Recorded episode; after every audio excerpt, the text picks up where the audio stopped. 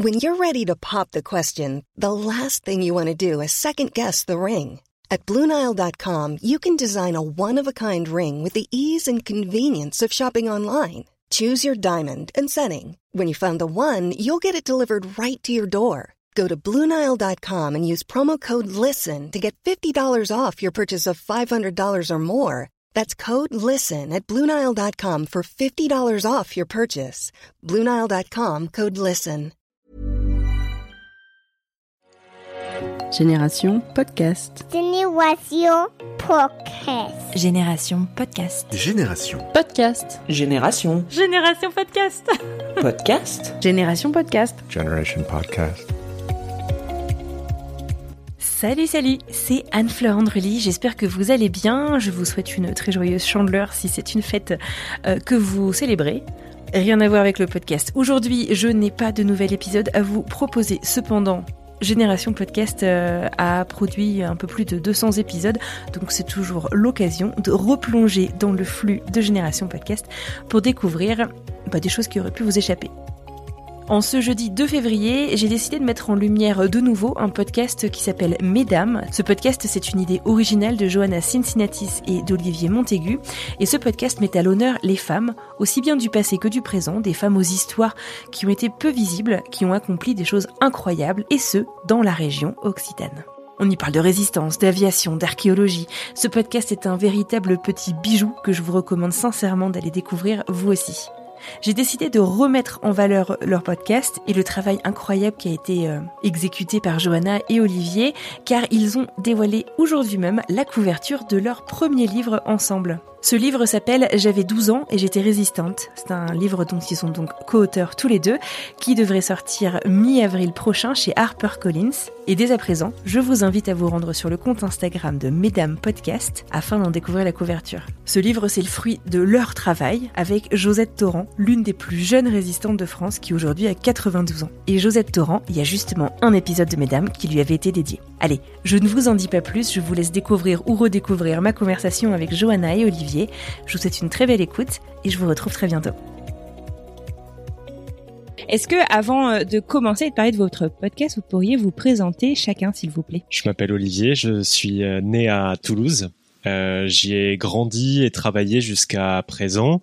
Euh, depuis quelques mois, je suis monté à Paris pour euh, suivre ma compagne qui est médecin et qui travaille à, à, l'hôpital Necker. Et je suis journaliste depuis à peu près six ans. Je travaille pour une agence de presse radio qui est basée à Toulouse, mais qui a aussi un bureau à Paris.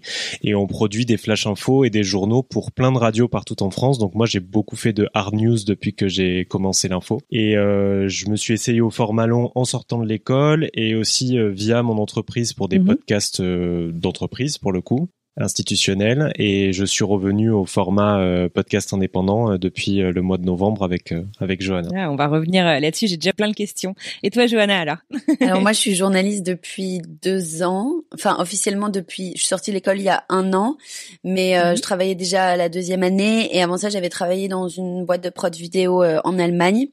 Donc j'étais toujours euh, proche un peu de tout ce qui était production audiovisuelle et j'ai été, je me suis spécialisée en radio à l'ESJ euh, dans une école de journalisme à Lille. J'ai rencontré Olivier à Toulouse en fait en alternance.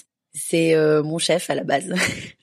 et en fait, on a développé cette idée à deux et, et du coup, comme j'étais toujours à Toulouse, je me suis dit que ça avait du sens de faire ça ici et euh, j'ai toujours eu envie de faire du format long de toute façon, de m'éloigner un peu de l'actualité brûlante parce que je trouve qu'elle donne pas trop le temps de la réflexion. Le podcast, c'est mon format de prédilection parce que euh, je trouve qu'il crée un climat d'intimité et de, mhm. de, confidence un peu qu'il n'y a pas euh, ailleurs. Ah, c'est clair. Merci beaucoup. Euh, donc, ok, donc je comprends tes attaches à l'Occitanie. Euh, Olivier, donc tu en es originaire et tu es un pur produit occitan. je sais pas si on peut dire ça. Super. Est-ce que vous pourriez me faire une petite fiche d'identité de votre podcast? Alors, c'est un podcast, vous en sortez un toutes les semaines. C'est dans une durée limitée? C'est une saison de combien d'épisodes que vous avez prévu Et puis racontez-moi un peu euh, ce qu'on y retrouve. Alors c'est une c'est une série de portraits sonores qui est en 5 épisodes, ça va de 20 à 35 minutes à peu près, c'est un épisode tous les lundis diffusé depuis le, le 8 mars. Et on met en lumière huit femmes, donc euh, huit portraits sonores, des femmes euh, comme tu l'as dit au début qui ont fait ou font encore des choses mémorables, mais dont on connaît finalement peu de choses et dont l'histoire n'a n'a rien fait, ni l'histoire ni l'actualité. L'idée, c'est de leur donner la parole. Toulouse et l'Occitanie, euh, comme tu l'as dit, on, on, en est, euh, on y travaille ou on est originaire de cette région, donc c'est un prétexte pour mettre en avant ces grandes dames-là. Mais leur action, évidemment, a rayonné bien au-delà de de cette région. Et euh, notre idée, c'était de faire un podcast qui, qui conjugue à la fois un aspect immersif, créatif, musical, et un aspect pédagogique, instructif, avec des interviews, des expertes qui viennent éclairer les problématiques qu'on qu'on soulève à chaque fois. Et donc, ce qui fait que dans un épisode, tu vas avoir à la fois la voix de la femme ou des femmes traitées, choisies dans cet épisode, soit si elles sont encore vivantes, c'est elles qui parlent, soit on les personnifie avec les comédiennes. Donc tu vas avoir leur voix, notre voix à nous qui est là pour apporter du contexte et de l'information, et la voix d'expertes et d'experts qui viennent mhm. éclairer un sujet en particulier. Et d'ailleurs, les experts dont tu parles, tu dis experte, c'est surtout euh, des femmes aussi. Enfin, c'est c'est c'est voulu justement que ce soit euh, vraiment euh, surtout des femmes qu'on entende uniquement bah, dans le podcast Mesdames. Oui, c'est voulu. c'est majoritairement des femmes, je crois, dans la quasi-totalité des mhm. cas, sauf quand c'est des proches de ces femmes-là, auquel cas il peut y avoir des hommes. Mais pour ce qui est des expertes, c'est systématiquement des expertes, oui. Super. Alors, un des messages qu'on entend quand euh, on lance euh, le podcast, juste avant en fait de rentrer dans le podcast, vous dites que ce podcast a été réalisé avec le soutien de la région et de la ville de Toulouse, je crois, si je dis pas de bêtises. Le format de ce podcast, c'est aussi de mettre en avant les podcasts indépendants. Est-ce que vous pourriez nous raconter un petit peu la démarche, euh, l'association justement que vous avez euh, tissée avec ces deux institutions, et puis bah comment ça se passe en fait? En fait, donc enfin, j'imagine que tu le sais, Anne Fleur, le, monde du podcast, il est, super fragile économiquement. C'est un modèle qui, qui se définit encore, et je pense que que c'est pas terminé parce que c'est tout récent.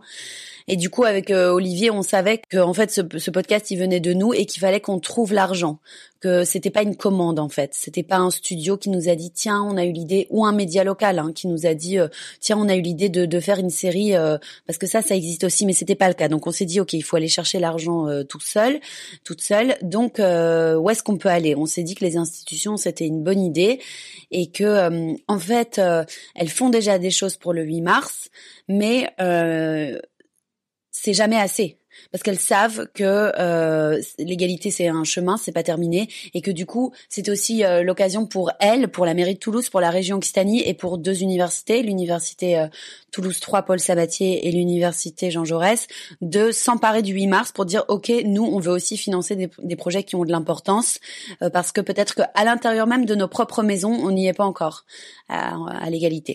Donc on s'est dit qu'on allait chercher de l'argent là-bas et franchement c'était pas du tout la partie la plus fun j'imagine. Et donc on a décidé de, de s'associer à Maxime Ruznevski qui est producteur au sein de sa structure euh, Party Production parce qu'on avait envie d'une part qui nous accompagne là-dedans et parce que c'est un vrai travail d'aller chercher des financements.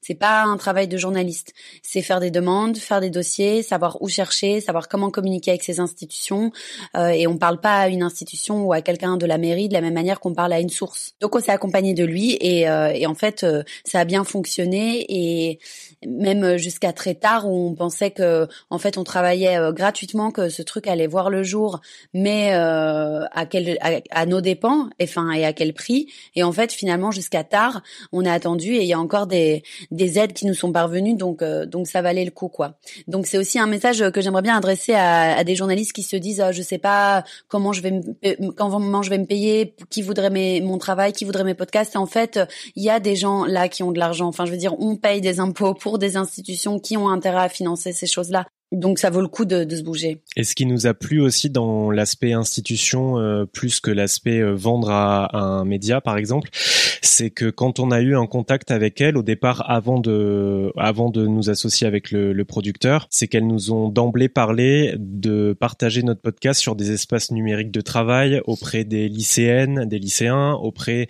des collégiennes et des collégiens. Et nous, l'aspect pédagogique et l'aspect diffusion auprès d'un public jeune nous a beaucoup plu. Donc c'est aussi pour ça qu'on s'est dirigé vers ces institutions-là. Alors c'est c'est hyper intéressant. Donc euh, c'est votre conseil peut-être pour euh, des gens donc euh, pas forcément d'ailleurs journalistes parce que les podcasteurs il y en a quand même de plus en plus qui n'ont rien à voir avec le monde du journaliste aussi qui se lance c'est de s'associer en fait avec quelqu'un qui sait où aller chercher les financements et donc l'aspect institutionnel effectivement il y a la il y a la, je sais pas si on peut dire ça, j'allais dire la, la pureté de l'audience, en fait, le fait, bah voilà, que vous allez porter votre message à une population, donc là, en l'occurrence, des lycéens euh, à qui ça va vraiment parler, puis bah, en espérant euh, faire un peu euh, bouger les choses.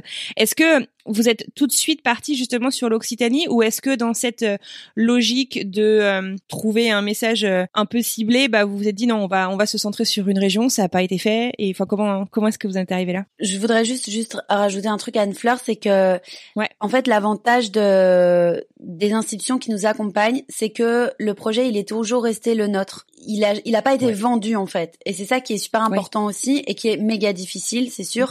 C'est que euh, on n'a pas eu de ligne éditoriale à suivre. On n'a pas, même si euh, on est on est soutenu par la mairie et la région, on a euh, ouvertement critiqué euh, la ville parfois quand elle ne met pas à l'honneur des femmes qui ont fait des choses incroyables. Ça c'est aussi vraiment un luxe qu'on a eu de pouvoir se dire mm. on a totale marge de manœuvre totale et on peut dire plus ou moins ce qu'on veut. Enfin, on peut tout à fait dire ce qu'on veut sans avoir quelqu'un qui achète le projet et qui dit mais attention, pourriez-vous quand même faire un épisode sur telle députée qui est toulousaine parce qu'elle fait des choses bien? Non, c'est ça qui est cool aussi. Ah, c'est canon, ouais, t'as bien le dire. Oui, c'est bien parce que c'est des institutions, mais c'est pas pour autant un podcast institutionnel. Et en ça, ouais, on a eu on a eu beaucoup de chance. Et euh, elles ont eu un droit de regard quand même euh, par curiosité, voir quels étaient les portraits qu'on choisissait. Pour ce qui est des universités, évidemment, elles nous ont dit bon, si vous pouvez mettre l'accent sur un épisode sur euh, des femmes scientifiques, par exemple, euh, ça peut être intéressant pour nous.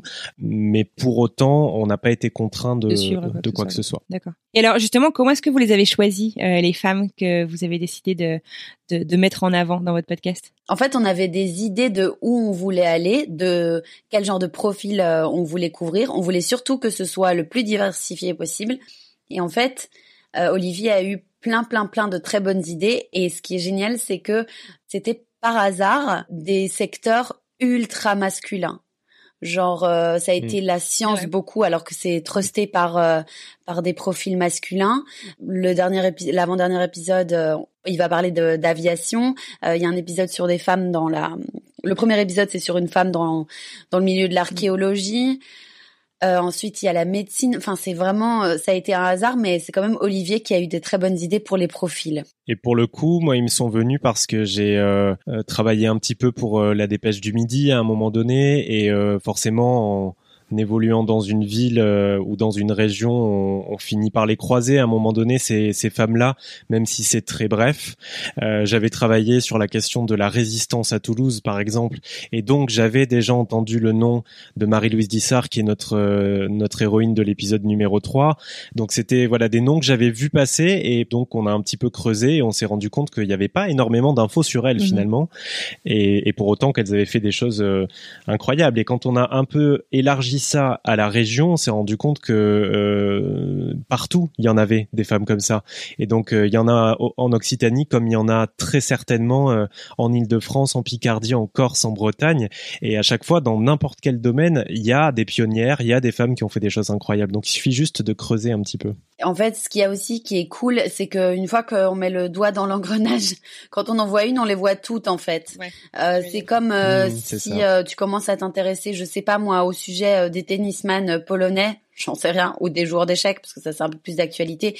Mais en fait, euh, euh ton lien, ça t'amène à quelque chose d'autre, quelqu'un va te parler de quelqu'un d'autre, de quelqu'une d'autre en l'occurrence, et du coup, ben, après, euh, elle nous tombait dessus en fait, parce qu'après on racontait le podcast autour de nous, et quelqu'un m'a dit, mais en fait, la, une des premières avocates de France, elle est de Toulouse, et c'est vrai que c'est le cas. Donc on aurait pu tout à fait aussi parler du droit et du métier d'avocate, parce qu'en en fait, elles sont, elles sont partout, quoi. Mais c'est juste qu'on ne les voit pas, c'est dramatique. Ouais, bah, c'est plutôt une bonne nouvelle qu'elles soient partout quand même, en général.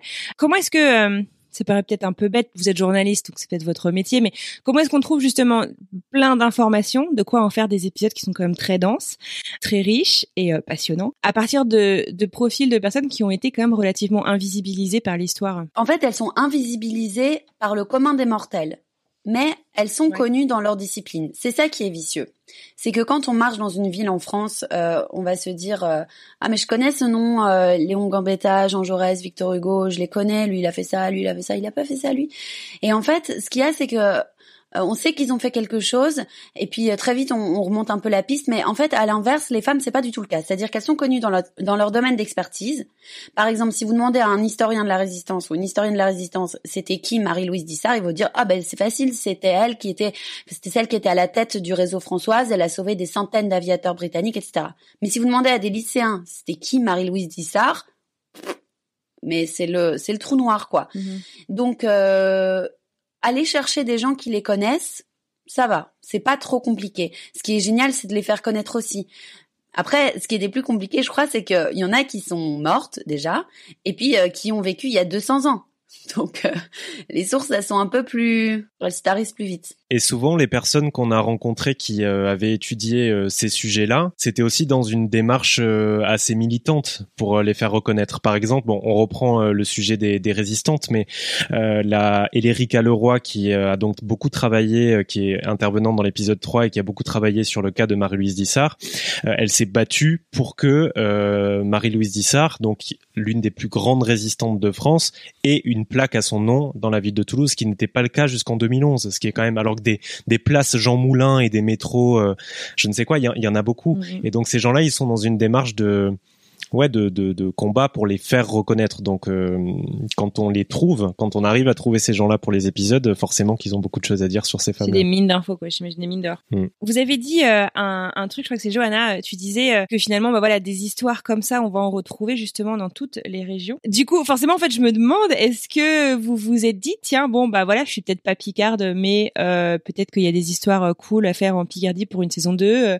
en Bretagne pour une saison 3. Enfin, est-ce que vous avez cette cette volonté en fait peut-être de continuer à voilà à, à, mettre en valeur en fait encore comme ça d'autres histoires de femmes un peu partout en France? Mais en fait c'est euh, oui c'est super tentant mais après ça a plus de sens quand on habite dans la ville euh, qu'on couvre. Moi j'aimerais bien le faire pour euh, la Belgique parce que je suis belge et qu'il y a aussi des femmes qui ont fait des choses géniales et qui sont pas connues et, et que j'ai habité à plusieurs endroits mais mais ici ça avait du sens parce qu'en en fait c'est attachant c'est ça rend la ville attachante aussi parce qu'après de, mhm. de marcher dans la rue de la Pomme où Marie-Louise Dissart a vécu, de voir la plaque, de se dire euh, meuf, on t'a pas oublié ce que t'as fait, c'est bien.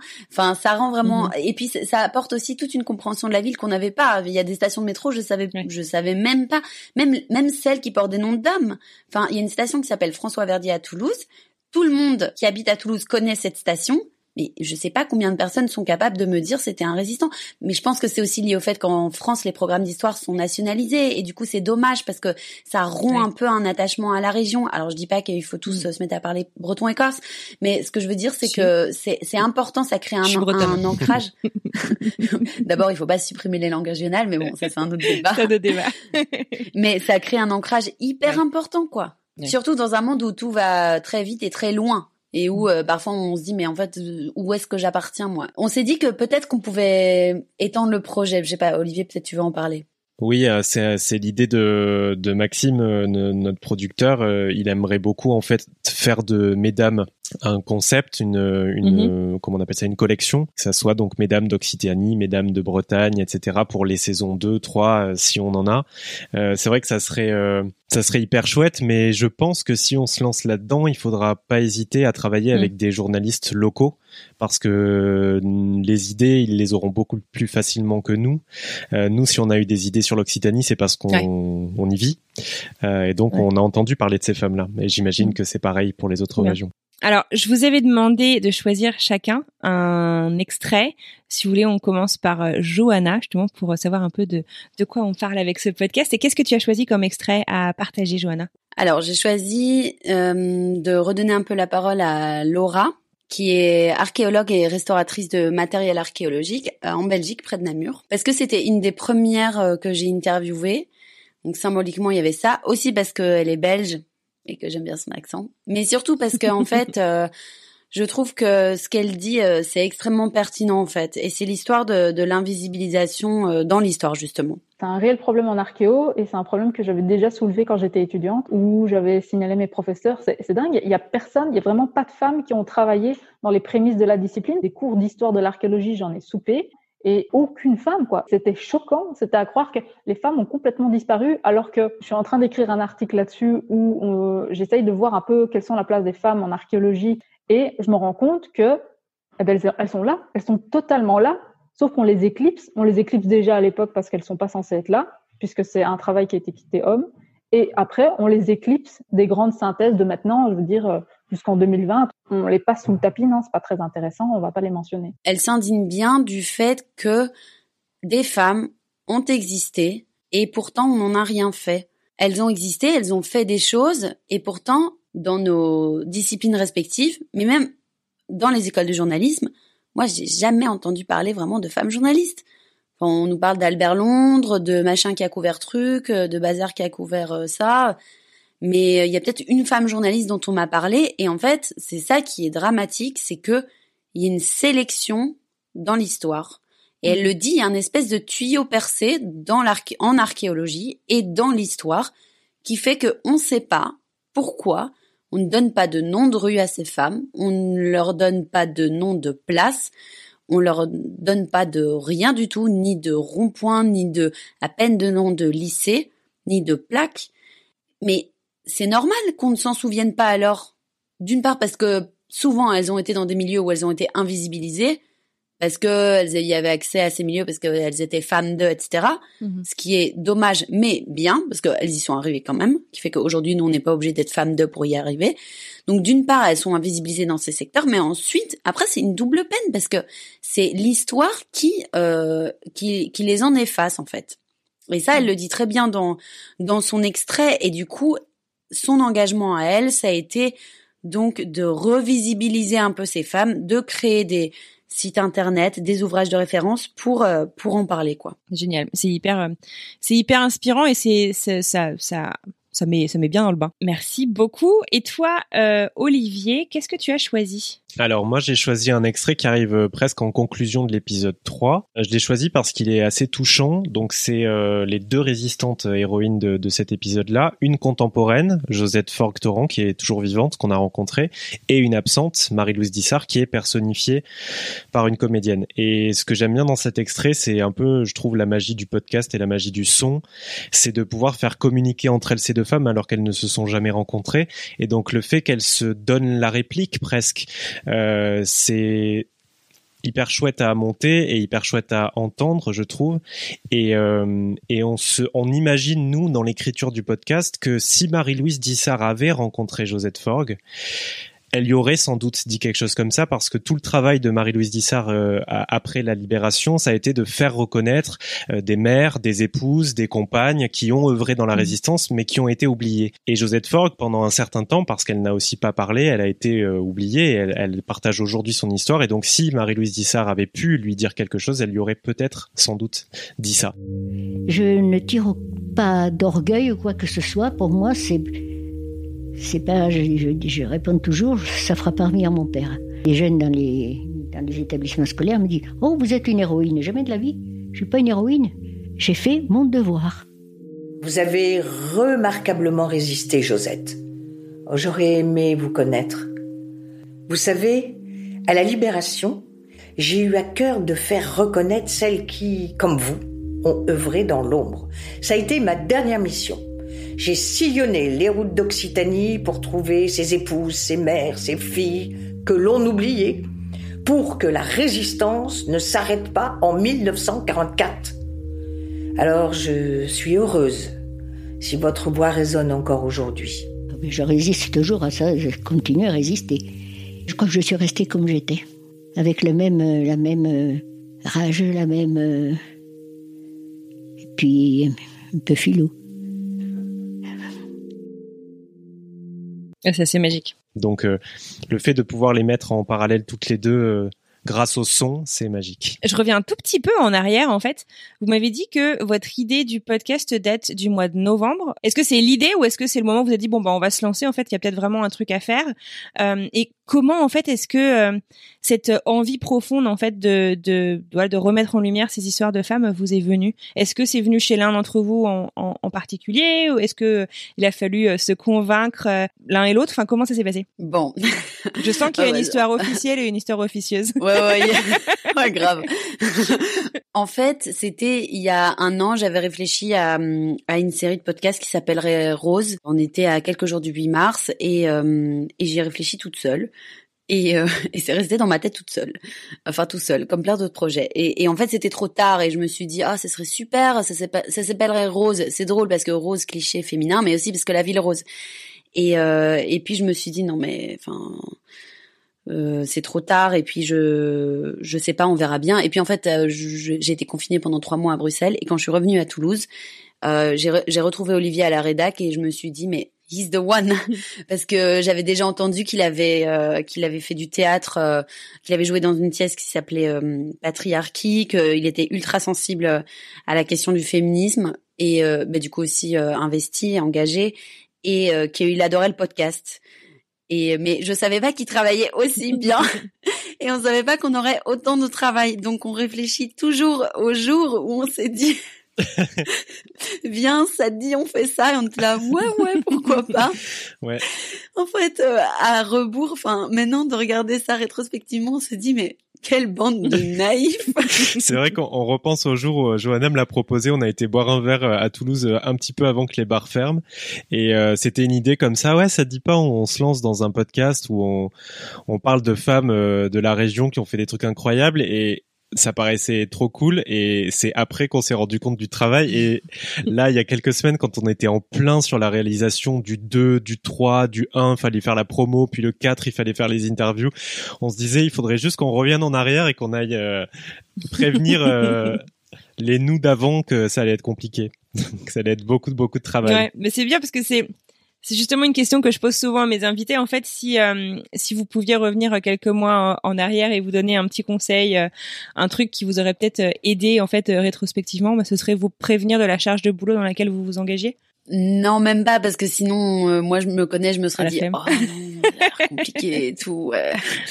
Non, je pense que ça aurait été d'y penser plus tôt, enfin de s'y mettre plus tôt pour pouvoir le faire enfin doubler le nombre d'épisodes quoi. Enfin, je serais contente euh, quand euh, le flux serait un mm. peu derrière, mais en fait la partie la plus chouette aussi, c'est quand même les faire des fouilles dans l'histoire quoi, se dire oh mais il y a elle aussi, il y a elle aussi, et peut-être que si on y arrive, si on avait réfléchi euh, quelques mois plus tôt, on, aurait pu peut-être parfaire les profils ou ou trouver des encore meilleures expertes. Mais bon, je veux pas être dans une posture de performance à outrance parce que je pense que le travail qu'il a fait, il se tient, mhm. il est bien, il est pro et tout. Je pense qu'on y serait allé quand même quoi. Je pense que c'était bien d'y aller un peu la fleur au fusil parce que sinon euh, de savoir qu'on allait s'envoyer 80 notes, notes vocales par euh, par jour pour se dire au fait la virgule là je la mets là ou là et pour la couleur du C'est vrai que c'est beaucoup de c'est vrai que c'est beaucoup de boulot et surtout qu'on a tous les deux des activités professionnelles en parallèle. Donc ça fait des doubles voire des triples journées euh, parfois et de plus en plus là depuis le mois de janvier où ça s'est vraiment accéléré.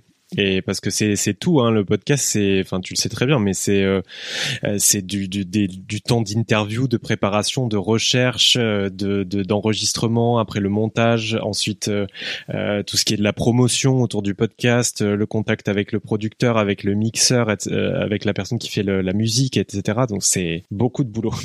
Et là le sound design c'est vous qui faites tout? Alors on a un on a un compositeur qui nous a fait la musique originale de Mesdames et les virgules sonores qu'on entend dans les épisode, qui nous mixe l'épisode. Mais par contre, c'est nous qui montons tout, tous les effets sonores, toute la musique, etc. Ah on la monte et lui ensuite il harmonise tout. Franchement, bravo, c'est vraiment magnifique. Et c'est ça qui est génial aussi, c'est que euh, c'était que c'était un, gros projet mais à, taille humaine et du coup euh, ça nous a épuisé mais ça nous a permis de tout faire et ça c'est trop bien parce que du logo euh, au choix des, des protagonistes au montage à la musique enfin on a vraiment eu euh, une marge de manœuvre ultra large et ça c'est c'est super satisfaisant de pas devoir euh, être contraint à aucun moment. C'est clair, vous avez réussi un sacré pari en fait de rester indépendant euh, à plein plein plein d'égards, euh, tout en étant soutenu, en travaillant donc avec un producteur, tout en travaillant avec des institutions. franchement, chapeau.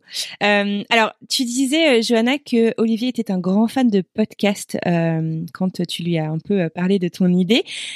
C'est quoi vos inspirations podcast à l'un et à l'autre? Moi, le premier podcast que j'ai adoré vraiment, c'était Transfert de Slate. Oh, tout le monde dit ça. Mais c'est vraiment, pour moi, c'est, c'est vraiment de, s'il y en avait un que je, s'il y en avait qu'un que je devais écouter, ce serait vraiment celui-là. Après, euh, grâce à mon travail, parce que je travaille pour, euh, pour Télérama et donc je fais de la critique podcast, j'en écoute beaucoup, beaucoup. Mmh. Bon, après, le Génial. désavantage, c'est que, euh, du coup, je dois en écouter plein de différents. Il y a des fois, j'ai envie de me faire une saison entière et, mais j'ai écouté des trucs, euh, des trucs incroyables. Donc, transfert pour moi, parce que aussi, genre, je trouve qu'il a une approche thérapeutique de dingue, vraiment, et que, euh, enfin, c'est c'est c'est général dans le sens où ça touche plein plein de gens qui n'ont rien à voir. Et euh, aussi euh, par contre dans ce qui est de la réalisation voilà il est assez simple c'est euh, micro euh, rédaction et euh, et on y va on raconte l'histoire. Mais euh, j'ai écouté une série sur France Culture en immersion euh, enregistrée dans un studio à 360 qui raconte une histoire dystopique d'un monde donc de demain où euh, en fait la terre est immergée sous l'eau, les riches vivent en dessous, les pauvres vivent à la, vivent à la surface. Il y a une histoire de révolution qui se fomente et ça je l'oublierai jamais. C'est je l'ai écouté comme on regarde une série euh, Netflix. Enfin donc Euh, genre addictif. euh, ouais, Ça s'appelle comment? Ça s'appelle euh, l'appel des abysses. Ah ok. Écoute, C'est une fiction sonore, ouais. C'est une fiction, ouais. Et je trouve Ouais. ça Oui. génial aussi de faire de la fiction en podcast. Enfin c'est Ouais. Mm. comme au cinéma quoi. Trop bien, merci. Et toi Olivier? Et euh, moi, en fait, euh, j'aime euh, à la fois les podcasts plus narratifs et aussi les podcasts où on sort d'un épisode en ayant vraiment appris quelque chose. Donc, euh, Mhm. en gros, les deux qui me parlent le plus, mais il y en a plein, hein, mais les deux. Un qui m'a vraiment marqué, c'est à la recherche de Jeanne. C'est Binge Audio, je crois. C'est dans la dans le, le- la saison euh, Connaissez-vous l'histoire, il me semble. Ouais. Ah oui, et d'accord. euh, c'est une, une, une fille qui part à la recherche d'une membre de sa famille euh, qui a été euh, déportée et donc euh, elle, elle, elle va en France, en Israël, etc. Et à chaque fois, elle, elle euh, utilise le prétexte des recettes de cuisine pour se rapprocher de cette femme-là. Et le- la réalisation sonore est vraiment hyper belle. Mais après, il y a des Mhm. y a des podcasts, par exemple comme euh, je sais pas, euh, les couilles sur la table ou euh, ou peut-être une nuit où c'est des, des podcasts où on ressort de chaque épisode avec une, une masse d'informations importantes et on se dit waouh j'ai vraiment appris quelque chose dans cet épisode là quoi donc euh, Mhm. voilà ces, ces podcasts là me parlent parler comme jamais je trouve ça hyper euh, hyper chouette aussi Ouais. euh, Il est génial. 1000 degrés, je sais pas si tu connais 1000 degrés, euh, une, une contre-enquête sur une affaire judiciaire toulousaine. Et, et ce qui est génial, c'est que les deux journalistes en fait euh, parfois mettent le micro ouvert et débattent entre elles de l'enquête, de leur leur avancée, euh, rencontrent plein de Ah, protagonistes, on suit vraiment leur enquête, c'est c'est top. Ah oui, moi j'adore en fait poser cette question parce que en tant que grande grande fan de podcast, en fait, bah j'ai ma petite playlist génération podcast sur Spotify dans laquelle je mets toutes les recommandations de mes invités. Et, et j'adore parce que je découvre des trucs comme ça toutes les semaines. Donc merci beaucoup. En plus vous les vous les racontez bien, donc ça donne vraiment envie Mhm. d'aller les écouter. Euh, avant de nous quitter, est-ce que vous avez un petit mot de la fin, un truc que vous voulez euh, me dire, une question que je vous ai pas posée hein C'est votre c'est votre moment. ce serait plutôt un message euh, aux journalistes euh, ou aux podcasteuses qui ont envie de faire du podcast. Enfin, c'est un peu un message croisé parce que je pense que, enfin, c'est un truc que peut-être Olivier pourra partager, mais nos hum, protagonistes dans Mesdames, elles nous ont vraiment donné euh, la dalle, quoi. Enfin, euh, de faire des trucs, euh, de se dire que c'est pas parce que c'est fermé qu'on peut pas. Et je sais que le journalisme, c'est c'est un secteur difficile pour les femmes. On est 70% d'étudiantes sur les bancs de la fac et si on prend rien que les titres de la presse régionale en France, euh, c'est une femme pour 53 rédacteurs en chef sur 54 ti- Ah ouais. titres. Donc c'est vraiment hyper compliqué. Du coup, euh, j'aurais vraiment envie de dire que c'est possible, qu'il y a moyen, qu'il faut euh, se bouger, mais qu'il faut bien s'entourer, que vraiment c'est vraiment la base de bien s'entourer, parce que si j'avais pas connu Maxime avant, bah on, on se serait pas associé à lui, et si je l'ai connu, c'est grâce à une autre copine, etc. Donc je dirais vraiment que c'est possible, qu'il faut chercher les sous, que ça existe, qu'on n'est pas obligé de dépendre de grandes rédactions pour faire des choses bien, et, euh, Mm. et, et d'avoir leur euh, leur assentiment et leur feu vert pour lancer des projets, quoi. Et d'ailleurs, si j'avais pas fait mon alternance ici à Toulouse, euh, j'aurais jamais rencontré Olivier. Donc c'est vraiment une histoire de réseau, je pense, et de pousser vraiment, Mhm. vraiment de pousser, pousser. Même quand on dit la porte, elle est ah, lourde, non, faut y aller quoi. Euh, moi, deux choses. Euh, L'un, c'est que la première, c'est que je me suis dit en travaillant avec Johanna que quand on fait un podcast à plusieurs, ça, ça peut vraiment aider à se structurer, à avoir un vrai calendrier, à partager des idées. Euh, je pense que c'est tout à fait jouable de faire des podcasts seuls, mais automatiquement, quand on est deux ou trois ou quatre, euh, on, on a un- on a un regard différent. On a toujours quelqu'un qui vient nous dire, ok, là, ça, moi, je suis pas d'accord. Ça, je le ferai plutôt comme ça.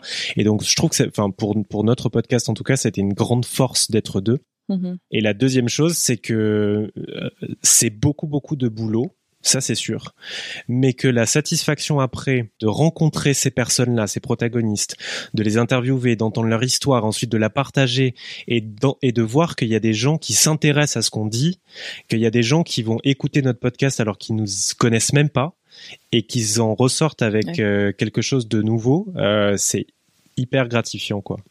Euh, et et au-delà de ça, c'est hyper euh, satisfaisant pour nous et puis pour les protagonistes aussi. Oui, parce que on se dit qu'on on, on a un peu apporté notre pierre à l'édifice et si demain il y a une femme en plus qui connaît euh, Jane Dieu la foi ou, ou Marie-Louise Dissart, bah c'est gagné quoi. Bah bravo parce que parce que voilà c'est hyper inspirant euh, comme vous le dites c'est aussi hyper instructif et ouais c'est merci beaucoup c'est vraiment canon c'est vraiment réussi ce que vous faites je vous souhaite une très bonne continuation Bah merci mille fois en tout cas. moi j'aimerais bien voir une saison 2 de Mesdames et puis euh, je passe ma petite commande comme ça Ça et marche. puis euh, j'ai hâte en tout cas de découvrir les épisodes 4 et 5 du coup qui sont pas encore sortis au moment où on enregistre aujourd'hui Et il y aura un épisode bonus aussi, mais on peut pas dire de quoi on va parler. C'est la surprise. oh le teasing mais merci mille fois en tout cas Anne Fleur. Merci, euh, merci d'avoir pensé à nous. Merci pour l'invitation. Merci beaucoup. allez on se quitte avec la bande annonce de Mesdames le podcast Salut tout le monde. Bienvenue dans Mesdames, le podcast. Mesdames, c'est quoi en fait? Alors c'est un projet qui est né il y a quelques mois. C'est Johanna qui m'en a parlé, un soir autour d'une bière quand on pouvait encore sortir en boire. Mesdames, c'est une série de podcasts qui sortira le 8 mars. Pourquoi le 8 mars? Vous le savez, c'est la journée internationale du droit des femmes. Et attention, euh, c'est pas la journée de la femme ou des promotions inspirateurs. hein. Alors au départ, notre idée c'était de parler des femmes dont personne ne parle et qui pour autant ont fait des choses incroyables. Et il s'avère qu'il y en a un paquet. Alors de quelle femme on va vous parler?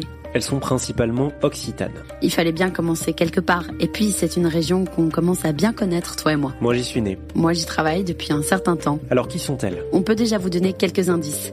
Il y a celle qui a découvert des cités antiques, celle qui a fait s'évader des aviateurs pendant la Seconde Guerre mondiale, Ah, il y a aussi celle qui cachait des documents secrets dans ses cahiers d'école. ou encore celle qui tord le cou aux clichés sur le handicap. Ce qui est incroyable, c'est qu'elles sont toutes, toutes différentes. Il y en a une qui n'a pas 30 ans, une autre qui est nonagénaire, il y a des contemporaines, des femmes d'un autre siècle. Pourtant, elles ont toutes un truc en commun, elles sont quasiment inconnues. Et c'est pour ça qu'on voulait vous en parler. On veut vous raconter qui elles sont, ce qu'elles font et pourquoi elles l'ont fait. On va essayer de prendre un peu de recul et de comprendre pourquoi c'est important de se rappeler d'elles. Parler de femmes oubliées, c'est indispensable parce que ça raconte une autre vision du monde. Ça permet de penser nos sociétés par un autre prisme et d'entendre un autre son de cloche. Alors vous inquiétez pas, il s'agit pas de parler de nous. Dans cette série, on a tendu le micro à des historiennes, des chercheuses, des artistes, des doctorantes, et puis aux femmes elles-mêmes, bien entendu. Alors si vous apprenez au moins une chose, et si vous prenez du plaisir à écouter mesdames, on considérera que le pari est réussi. En attendant, on vous donne rendez-vous le 8 mars pour le tout premier épisode.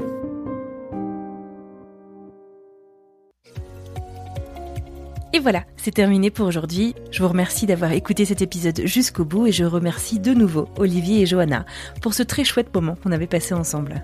Si cet épisode vous a plu, vous connaissez la rengaine Archie par cœur. Parlez-en autour de vous, sur votre groupe d'amis, sur WhatsApp, sur Slack, à la machine à café, lors de votre réunion de quartier, enfin bref, lâchez-vous, faites-vous plaisir, ça aide énormément le podcast à grandir. Dans tous les cas, je vous souhaite une merveilleuse fin de journée, une très belle fin de semaine et je vous retrouve très bientôt pour un nouvel épisode.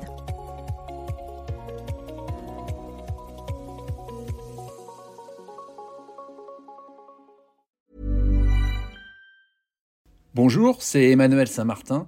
J'ai créé French Morning il y a maintenant plus de 15 ans, avec une idée simple, donner aux Français de l'étranger une information utile et proche d'eux. En bref, un média communautaire dans le meilleur sens du terme. Plus d'une vingtaine de journalistes participent à cette mission et partagent notre motto, être sérieux sans se prendre au sérieux. Alors si vous voulez les soutenir dans leur travail, rendez-vous sur frenchmorning.com pour vous abonner.